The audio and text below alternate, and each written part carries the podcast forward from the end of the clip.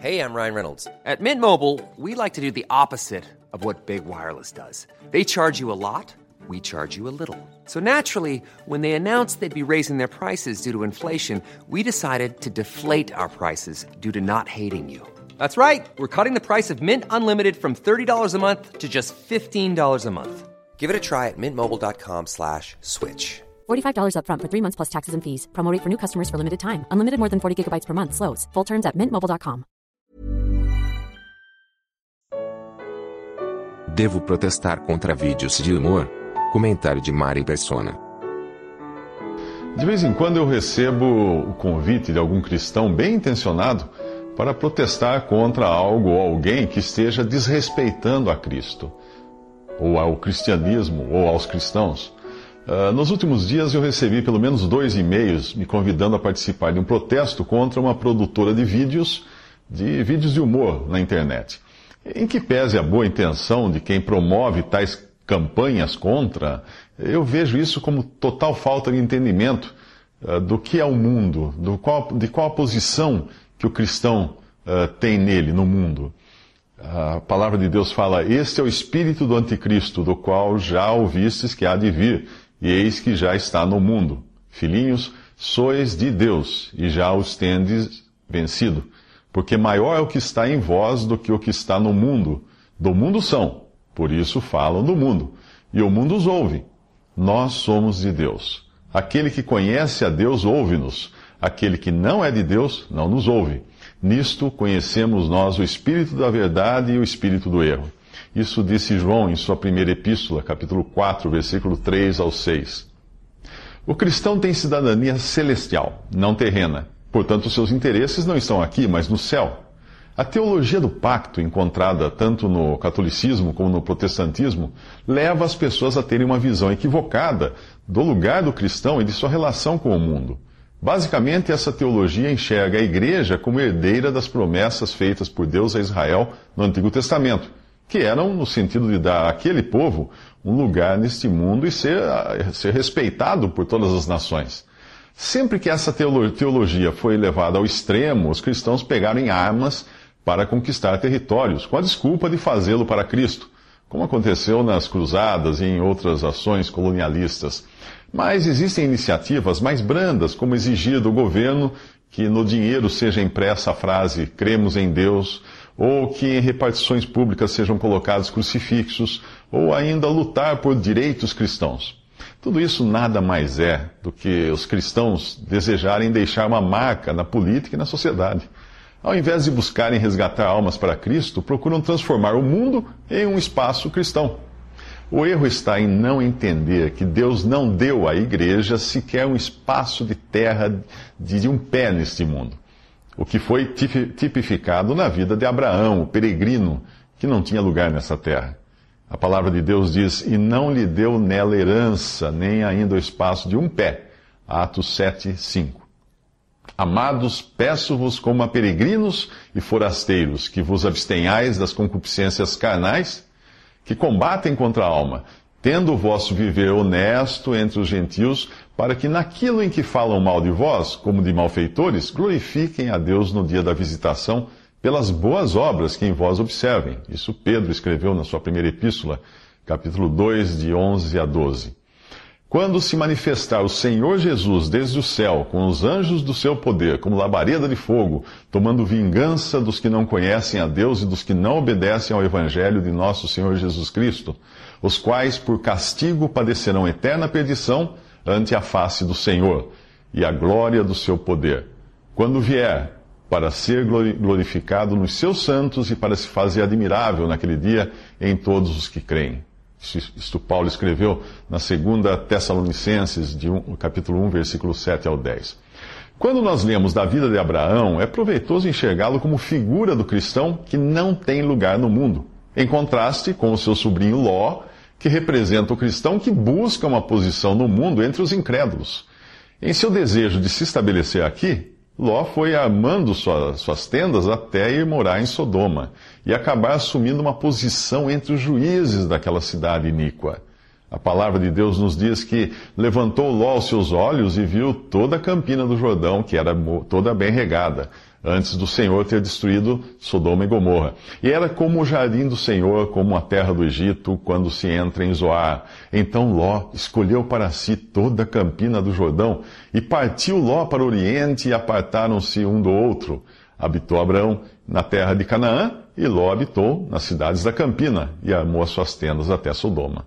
Ora, eram maus os homens de Sodoma e grandes pecadores contra o Senhor. Isso está em Gênesis 13, de 10 a 13. O testemunho de Abraão, em meio aos incrédulos, era estrangeiro e peregrino sou entre vós. Gênesis 23, 4. O testemunho que a vida de Ló dava era visto assim pelos incrédulos habitantes de Sodoma. Como estrangeiro, esse indivíduo veio aqui habitar e quereria ser juiz em tudo? Gênesis 19, versículo 9. Portanto, sempre que um cristão quiser interferir no mundo, os seus habitantes incrédulos têm toda a razão de dizer: como estrangeiro, este indivíduo veio aqui habitar e quereria ser juiz em tudo? Os habitantes de Sodoma suportaram Ló enquanto ele lhes era útil. E nesse período até mesmo tentaram conquistar Abraão. Em um episódio em que Abraão libertou seu sobrinho Ló das mãos dos reis inimigos e por tabela salvou também os habitantes de Sodoma, o rei de Sodoma ofereceu a Abraão vantagens financeiras e Abraão recusou. Quão diferente é isso do que fazem hoje os líderes religiosos que comem na mão de governantes de olho nos votos que irão obter através deles em seus rebanhos.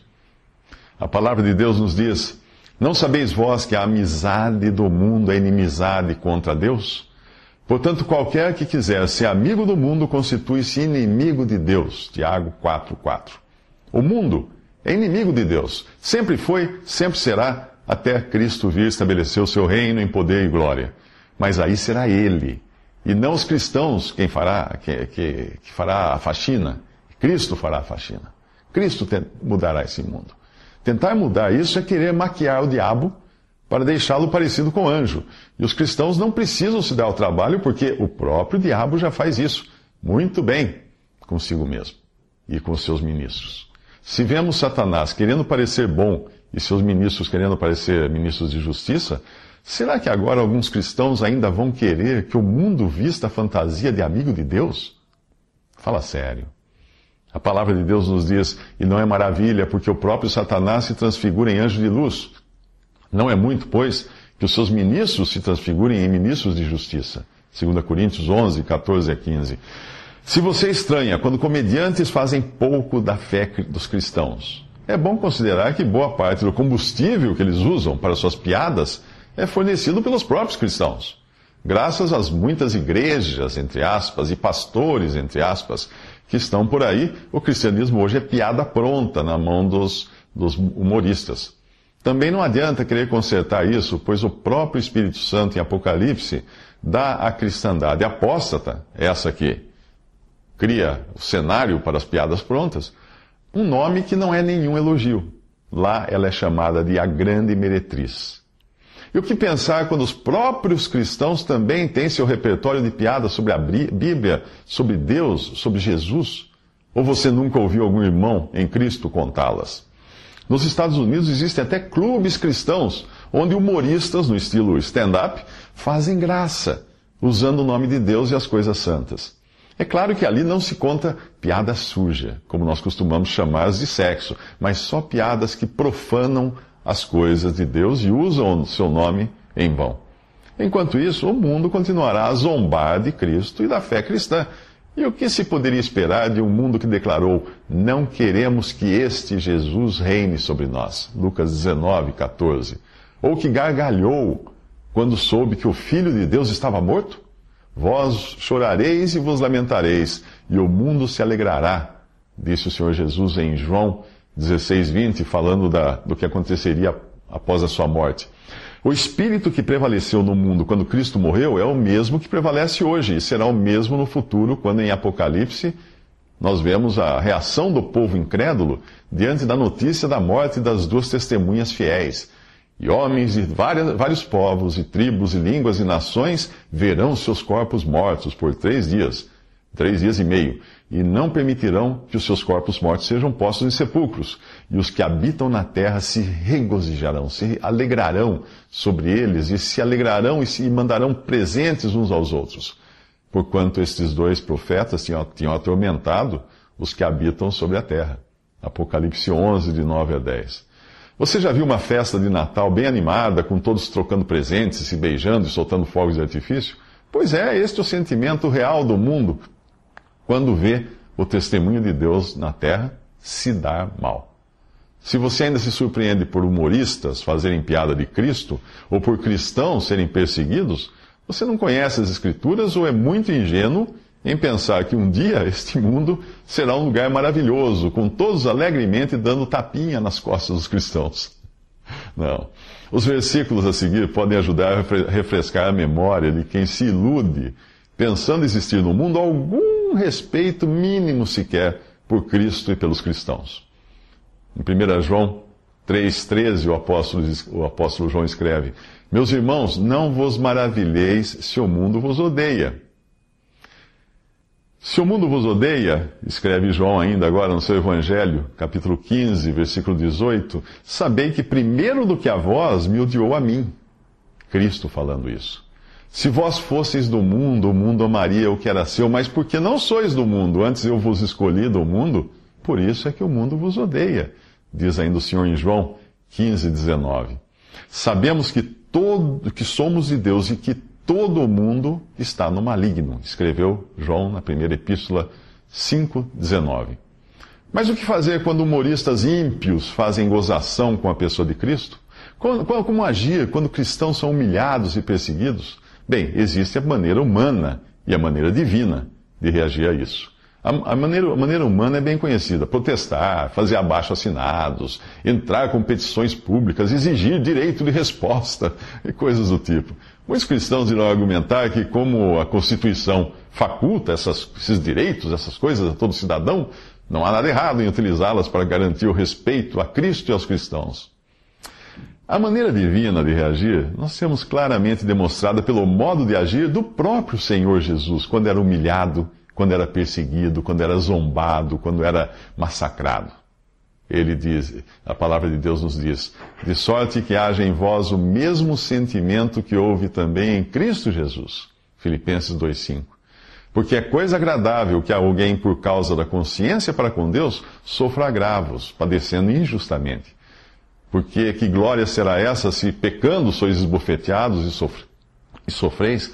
Mas se fazendo bem sois afligidos e os, e os sofreis, isto é agradável a Deus, porque para isto sois chamados, pois também Cristo padeceu por nós, deixando-nos o exemplo para que sigais as suas pisadas, o qual, quando injuria, o injuriavam, não injuriava, e quando padecia, não ameaçava, mas entregava-se àquele que julga justamente. 1 Pedro 2, 19 a 23. E continua em 1 Tessalonicenses: Vede que ninguém dê a outrem mal por mal, mas segui sempre o bem, tanto uns para com os outros, como para com todos. 1 Tessalonicenses 5,15.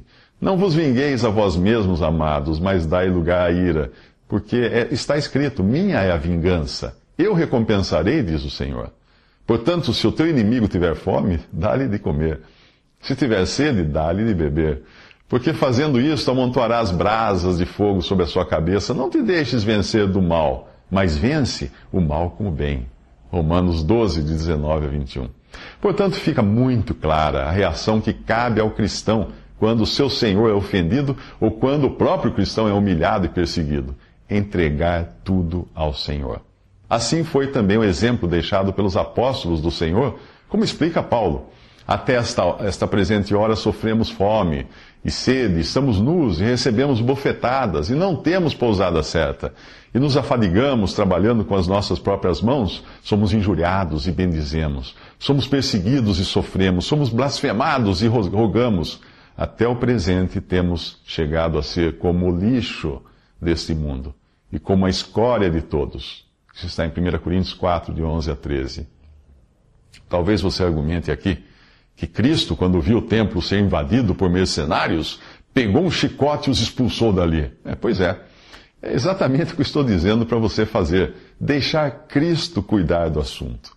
Quanto às perseguições que, cair, que cairiam sobre os seus discípulos, o Senhor lhes disse, falando profeticamente, como eles estando no caráter ali nos evangelhos do remanescente de judeus fiéis que se converterão na grande tribulação, Cristo disse assim para eles: Tenho-vos dito estas coisas para que vos não escandalizeis.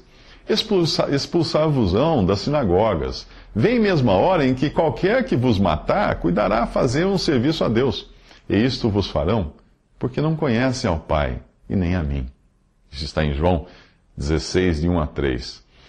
Ora, quando estas coisas começarem a acontecer, olhai para cima, levantai as vossas cabeças, porque a vossa redenção está próxima. Lucas 21, 28.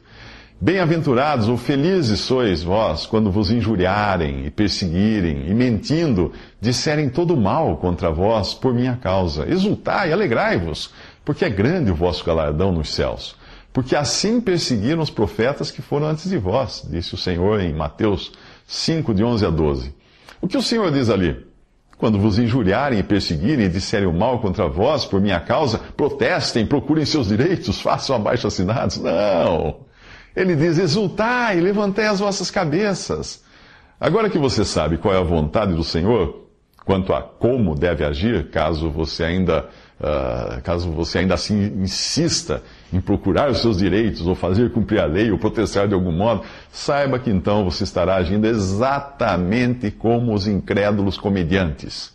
A diferença será que eles estão desobedecendo a Deus por atacarem, e você estará desobedecendo a Deus por se defender. Amados, não estranheis a ardente prova que vem sobre vós para vos tentar, como se coisa estranha vos acontecesse. Mas alegrai-vos no fato de seres participantes das aflições de Cristo, para que também na revelação da sua glória vos regozijeis e alegreis. Se pelo nome de Cristo sois vituperados, bem-aventurados sois, porque sobre vós repousa o Espírito da glória de Deus. Quanto a eles, é ele sim blasfemado, mas quanto a vós, é glorificado. Que nenhum de vós padeça como homicida ou ladrão ou malfeitor, ou como o que se entremete no negócio, em negócios alheios. Mas se padece como cristão, não se envergonhe.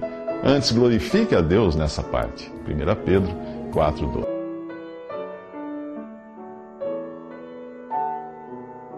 Visite respondi.com.br. Visite também 3minutos.net.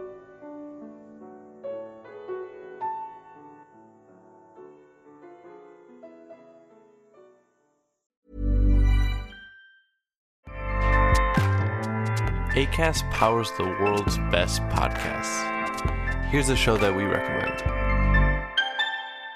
The Real Housewives is a guilty pleasure for most, but if you're looking to not feel guilty about that pleasure, tune in to Everything Iconic with me, Danny Pellegrino, where I break down all the messy moments and behind the scenes antics of Bravo's popular franchise. And on Everything Iconic, I also interview celebrity guests like Kelly Ripa, Kiki Palmer, Drew Barrymore, Cameron Diaz, and more about their guilty pleasures, their past work, and so much more. So if you're pop culture obsessed and find yourself watching way too much reality TV like me, tune in to Everything Iconic with Danny Pellegrino wherever you listen to podcasts.